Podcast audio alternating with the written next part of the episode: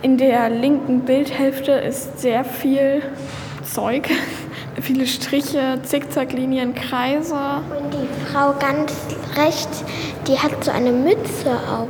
Sie sind eigentlich fast alle nackt.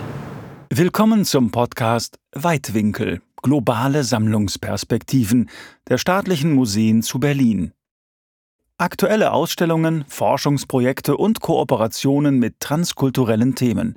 In jeder Folge werfen wir einen Blick in die reichhaltigen Sammlungen der staatlichen Museen und erzählen die vielfältigen Geschichten, die sich dahinter verbergen.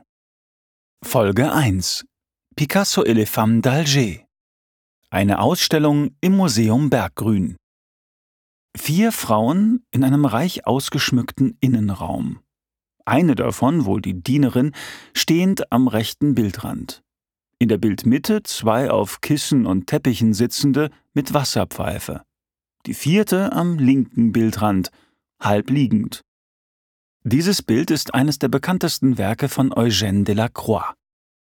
Delacroix reiste 1832 ähm, nach Marokko ursprünglich und hat da ganz viele Szenen ähm, eingefangen und kam dann auf der Rückreise nach Algier nur ganz kurz vorbei und hatte dort durch ähm, Connections, würde man jetzt sagen, die Möglichkeit, ähm, einen Harem zu besuchen. Und das war natürlich ziemlich besonders, weil das ähm, fremden Männern schon gar nicht, ähm, nicht gegeben war, solche Räume zu besuchen. Deswegen war er da besonders fasziniert von diesen Frauen. Wie berauscht von dem Schauspiel, das sich ihm bietet, macht Delacroix Skizzen, Notizen und gleich nach seiner Rückkehr nach Frankreich malt er die Szene in großem Format. 180 mal 230 Zentimeter misst das Ölgemälde Les femmes d'Alger dans leur appartement. Die Frauen von Algier in ihrem Gemach. Das Bild erregt großes Aufsehen. König Louis Philippe kauft es und heute hängt es im Louvre. Das Sujet dieses Harems, in den er bei seinem Besuch in Algier einen Blick werfen durfte, lässt Delacroix nie mehr los. Viele Jahre später stellt er noch eine zweite Version des Gemäldes vor. Einer, der die Frauen von Algier im Louvre sieht und bewundert und immer wieder hingeht, um das Gemälde genau zu studieren, ist Pablo Picasso. Lange beschäftigt sich Picasso mit Delacroix' Bild und schließlich malt er gleich 15 eigene Versionen der Frauen von Algier. Zwei Gemälde aus der Mitte des 19. Jahrhunderts. Eine Bildserie aus der Mitte des 20. Was verbindet sie? Das Museum Berggrün in Berlin ist prädestiniert nach Antworten auf diese Frage zu suchen. Hier, gegenüber vom Schloss Charlottenburg, befindet sich eine der besten Sammlungen von Pablo Picassos Werken in Europa. Darunter ist auch eines der Bilder aus der Serie Les Femmes d'Alger. Und wir sind ja das einzige öffentliche Museum in Europa, was eines dieser Bilder eben bei sich beherbergt. Erläutert Sammlungskurator Gabriel Montour. Es handelt sich um Version L, also das zwölfte Gemälde aus Picassos Serie. Das fünfzehnte und letzte, wohl bekannteste, wird mit Version O bezeichnet. Zusammen mit Version N bildet es den krönenden Abschluss der Ausstellung. Gabriel Montour und der Co-Kuratorin Anna Wegenschimmel gelang es, neben den Werken der Serie auch zahlreiche Skizzen, Zeichnungen, Aquarelle und Lithografien zusammenzutragen. Zur Provenienzgeschichte kann man sagen, dass ähm, die 15-teilige Serie nicht lange bei Picasso im Atelier blieb, sondern relativ rasch danach verkauft wurde, und zwar en bloc verkauft wurde, also alle 15 zusammen, von dem amerikanischen Sammlerpaar Victor und Sally Gans. Im Raum haben wir auch ähm, so als Wandtapete ein Foto, wo es einen Einblick gibt in das Wohnzimmer der Familie Gans, wo sie fünf der Versionen in ihrem ähm, knallig rot gestrichenen Wohnzimmer haben. Dass es gelungen ist, die in alle Welt verstreuten Werke in Berlin zusammenzuführen, ist schon eine kleine Sensation. Es dürfte jetzt auch keine Version weniger sein, ja. äh, haben wir das Gefühl, sonst würde das jetzt hier äh, wirklich schwierig werden. Um jede einzelne wurde bitter gekämpft. Ja. Ich glaube, so kann man es ganz gut zusammenfassen. Wie sorgfältig sowohl Delacroix als auch Picasso ihre Gemälde geplant und vorbereitet haben, zeigen die Vorskizzen, Zeichnungen und Aquarelle, teils mit Beschriftungen. Delacroix fertigte seine ersten Skizzen gleich in Algier. Er notierte die Namen der Frauen, die Farben der Stoffe, die Position einzelner Objekte im Raum.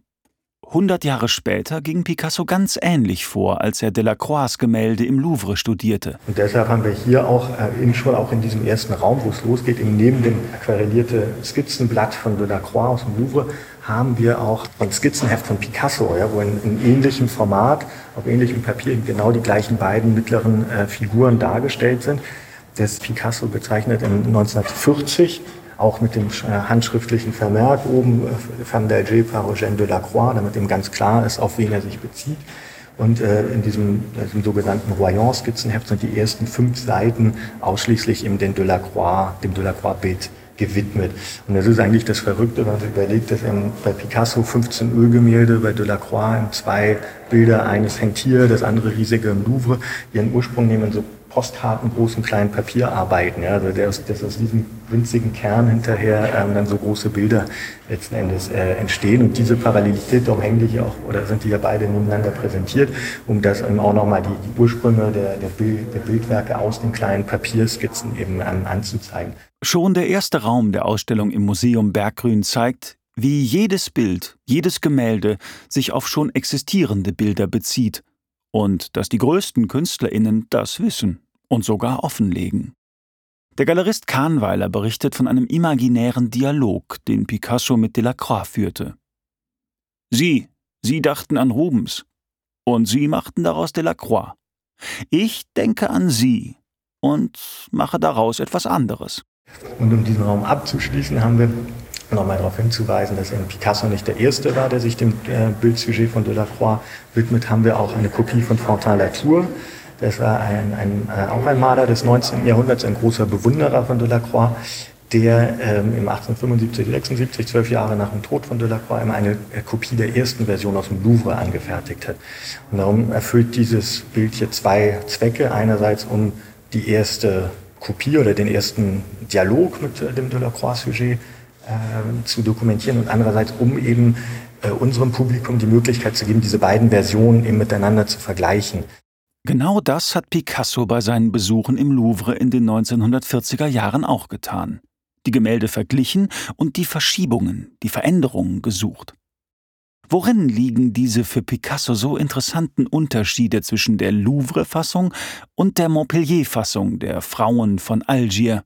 Man, man sieht es eben, dass die, die äh, Louvre-Version, die hier in der Frontallaturkopie da ist, eben viel mehr äh, Aufmerksamkeit auf die Details richtet. Also die Kacheln äh, am, am, Boden und an der Wand sind äh, sehr, sehr aufwendig gemalt, entsprechen eben dem, dem islamischen Kunsthandwerk. Die Montpellier-Version zum Beispiel hat aber dafür ein, ein, kleines achteckiges Tischchen rechts im Bild, was in der, in der Louvre-Version fehlt. Und links im Bild äh, ist es und Picasso wird es dann vor allem rechts im Bild immer wieder verwenden. Das heißt, daher wissen wir, dass er beide Versionen kannte. Wer am Anfang der Ausstellung auf diesen kleinen Tisch achtet, kann ihn beim weiteren Rundgang immer wieder entdecken. In Picassos Skizzen und in den Gemälden der Serie. Und was passiert mit der in Delacroix Bild so zentralen Wasserpfeife? Für Kinder kann der Blick auf Picasso et les femmes d'Alger und der Ausstellungsrundgang zu einem regelrechten Kunstdetektivspiel werden. Man erkennt halt die Frauen, wenn man das andere Bild auch kennt, äh, sieht man, weiß man, wo die Frauen sitzen müssen. Die Wasserpfeife sieht man auch relativ gut. Wieder ähm, in der linken unteren Ecke steht dann noch so ein kleiner Tisch mit, glaube ich, einem Glas und einer Flasche. Der ist aber im ersten Bild nicht zu sehen. Unserer Meinung nach ist es so, dass Picasso sich nicht so sehr für das für die für die, die, die, Details und das Dekor interessiert hat, sondern vor allem für die Verschiebung der Figuren. In der Montpellier-Version wandert die ganze Szene in den Bildmittelgrund.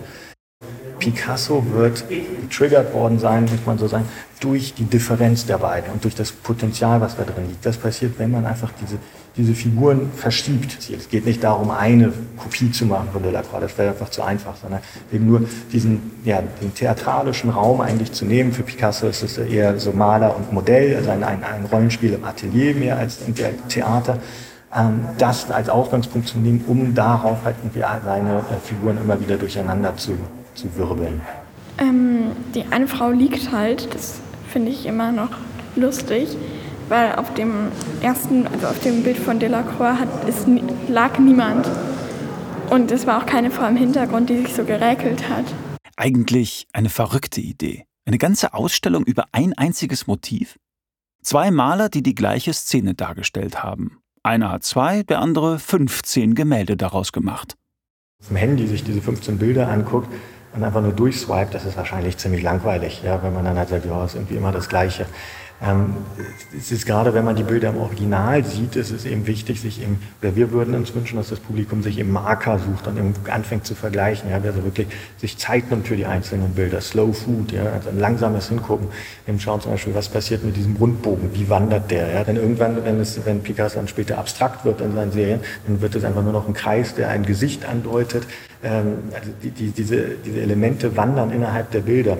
Mir fällt direkt auf, dass die Frau mit dem Schleier und dem Kleid Kleid am präsentesten ist, weil sie hat ein relativ realistisches Gesicht und ist auch sehr detailreich mit vielen Farben und Kringeln und der Wasserpfeife.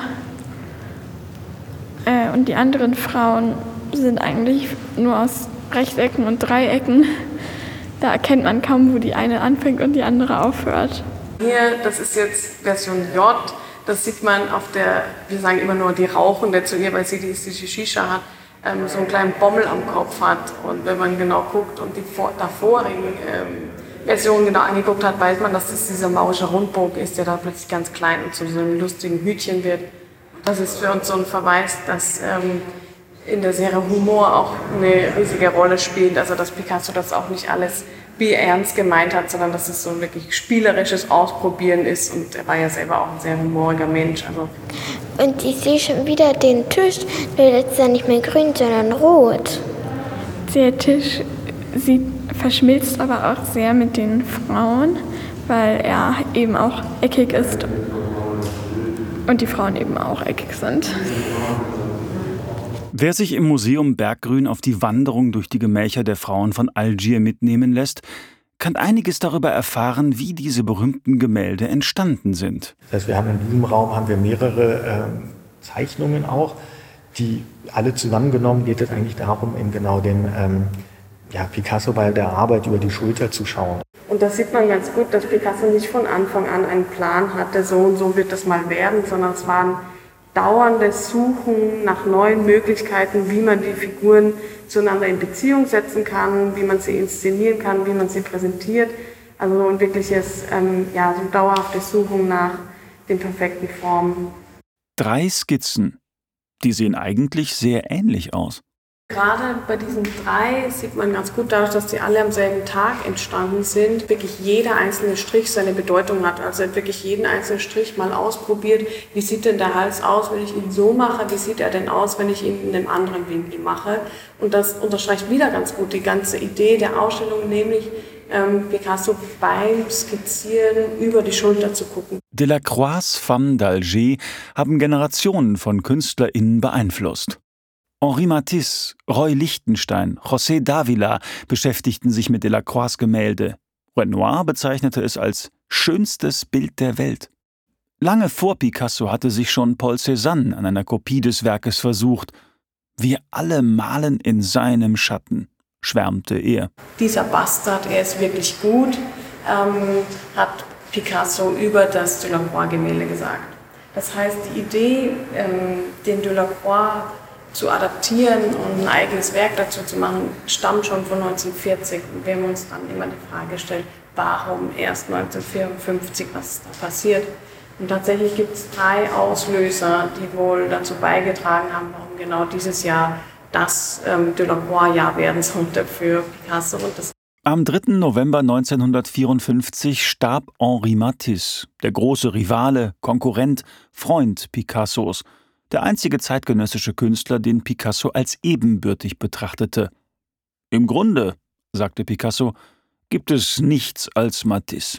Matisse und Picasso hatten ein ganz spezielles Verhältnis zueinander. Die waren ähm, sehr gute Freunde, die waren aber auch Rivalen. Matisse war ähm, deutlich älter als Picasso, aber die zwei haben sich sehr, sehr geschätzt und voneinander auch immer wieder gelernt. Und als Matisse gestorben ist, ist für Picasso wirklich eine Welt zusammengebrochen. Das war so ein Teil der Kunstgeschichte, stirbt weg. So wie Delacroix war auch Henri Matisse seinerzeit nach Marokko und Algerien gereist und tief beeindruckt von dem, was er dort gesehen hatte. Die von der Reise mitgebrachten Keramiken, Stoffe und Schmuckstücke dienten ihm fortan als Motive. Vor allem tauchten sie immer wieder in seinen Odalisken auf, oft sehr farbenprächtigen Darstellungen von Frauen in bunten Gewändern, hingelagert auf Divane, Teppiche, Ottomanen, ähm, es gibt ein berühmt gewordenes Zitat, als Picasso in seinem Atelier ähm, Besuchern die Van Dager-Serie gezeigt hat, hat er gesagt, als Matisse starb, hat er mir seine Odalisken vererbt. Und das ist nicht ähm, wörtlich gemeint, also er hat ihm keine seiner Odalisken Bilder geschenkt, sondern er meinte, wenn Matisse jetzt gestorben ist, wer wird denn diese Odalisken jetzt noch weiter malen? Ähm, und hat deswegen dann auch mit der Serie Les Femmes d'Alger begonnen. Mit Odalisken wurden die Haremsdamen des Sultans im Osmanischen Reich bezeichnet. Im Orientalismus des 19. Jahrhunderts verbanden sich in Europa mit den Bildern dieser Frauen sexuelle Männerfantasien. Es gibt aus jener Zeit viele Darstellungen unbekleideter Odalisken. Unmittelbar nach dem Tod seines Freundes Matisse begann Picasso mit der Arbeit an den Frauen von Algier. Und schon wenige Wochen später, am 13. Dezember 1954, stellte er gleich zwei Ölgemälde fertig. Die Versionen A und B. Und noch etwas geschah, was Picassos Blick auf Algerien lenkte.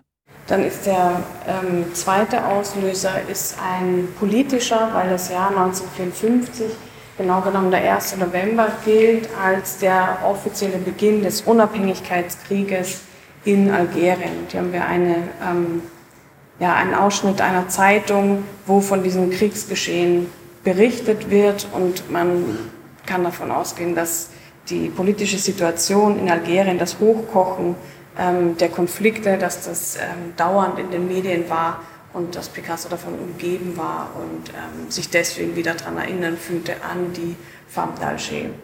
Tatsächlich rahmen die Entstehungsdaten der Gemälde von Delacroix 1830 begann die militärische Eroberung Algeriens durch Frankreich und der von Picasso 1954, Beginn des algerischen Unabhängigkeitskrieges, das Jahrhundert der Kolonialherrschaft Frankreichs in Nordafrika.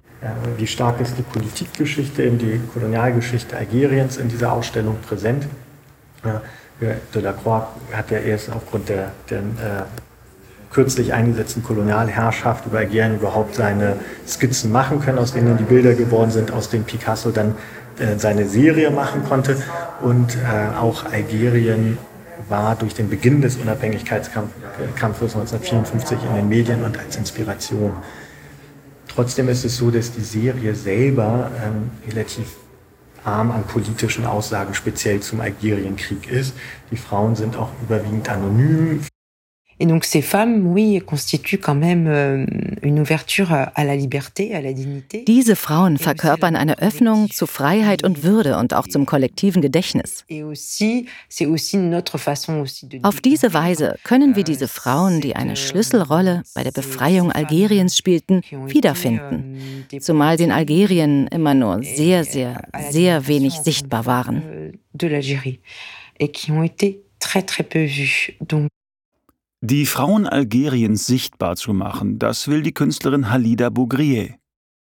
Eine ihrer fotografischen Arbeiten aus der Serie Mémoire dans l'oubli ist gegen Ende des Rundgangs durch die Ausstellung im Museum Berggrün zu sehen. Halida Bougriers Fotografie zeigt eine Frau hingelagert auf ein Sofa, ganz in der Art der Odalisken. Dans cette exposition Picasso les femmes d'Alger, on sait aussi que Picasso Picasso hat sich von den Gemälden der Vergangenheit inspirieren lassen, darunter den Femmes d'Alger euh, von Delacroix. Dont les femmes d'Alger d'après Delacroix.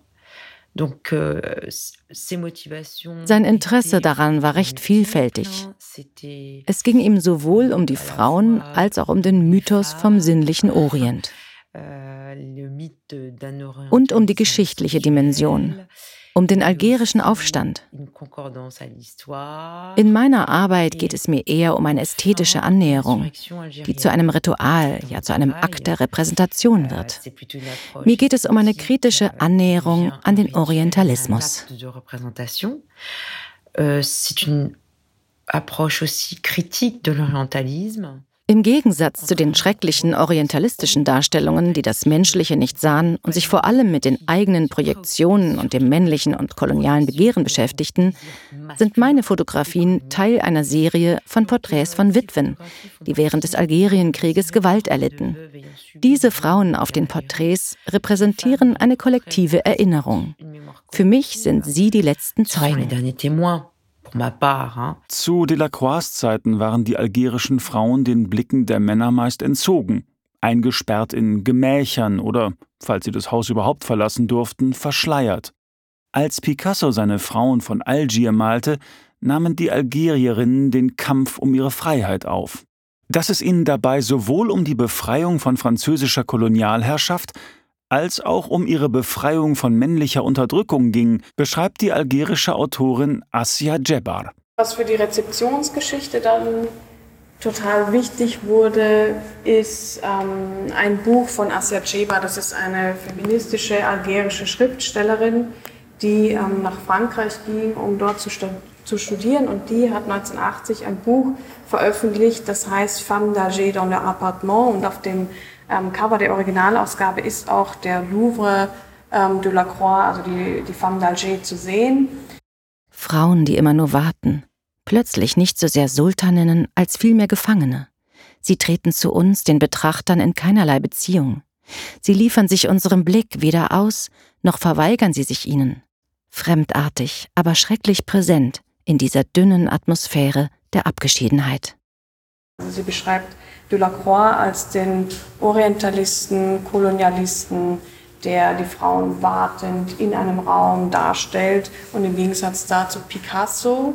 Ähm, sie nennt ihn den genialen Spanier, der diese Frauen jetzt befreit hat, indem er, wie wir es unten dann auch gesehen haben, in den Gemälden der hinten eine Öffnung eingeführt hat. Er lässt Licht rein, er, er macht die Tür auf.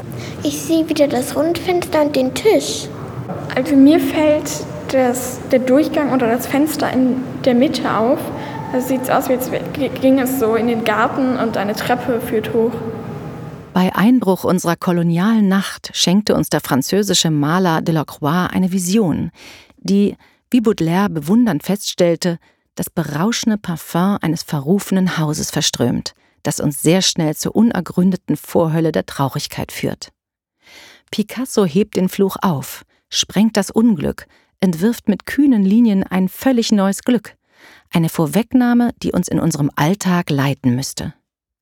Es ist für mich ein bewegender Gedanke, dass der geniale Spanier auf diese Weise einen Wandel der Zeiten ankündigt. Er macht die Tür auf, er macht eine ganz andere Szene und er entblößt sie. Bei Delacroix tragen sie noch ähm, so seidig weiche ähm, Kleidung und bei Picasso sind sie dann barbußig dargestellt. Und für sie ist das eine Art der Entschleierung. Und ähm, sieht darin in, in Picassos Serie ein, ein feministisches Manifest. Also er hat die Frauen befreit, so schreibt sie das auch. Und das war ähm, für uns total eine spannende Leseweise, weil wir aus unserer westlichen Sicht niemals auf die Idee gekommen wären, in ähm, Picassos Serie eine feministische Sichtweise reinzulesen. Ich bin, bin ich. Ich bin die Entschleierte. Ich bin, bin ich. Ich bin die Ausgeschlossene. Ich bin es. Ich? Ich bin es, die sie ausgeschlossen haben, die sie mit dem Bann belegt haben. Ich bin es. Ich, die sie gedemütigt haben, die sie in den Käfig gesperrt haben. Und die Dienerin nimmt den Vorhang so zur Seite. Vielleicht hat sie das auch bei Delacroix Gemälde gemacht, weil sie hatte ja den Vorhang in der Hand. Vielleicht hat sie da gerade das Fenster aufgemacht. Ich erhoffe mir eine konkrete und tägliche Befreiung der Frauen nur von der weit zur Sonne hin geöffneten Tür, die Picasso später eingeführt hat. Die Ausstellung Picasso et les femmes d'Alger läuft noch bis zum 29. August 2021 im Museum Berggrün. Montags geschlossen, ansonsten täglich offen von 10 bis 18 Uhr und am Wochenende von 11 bis 18 Uhr. Vielen Dank fürs Zuhören und bis zum nächsten Mal bei der Reihe Weitwinkel globale Sammlungsperspektiven der staatlichen Museen zu Berlin.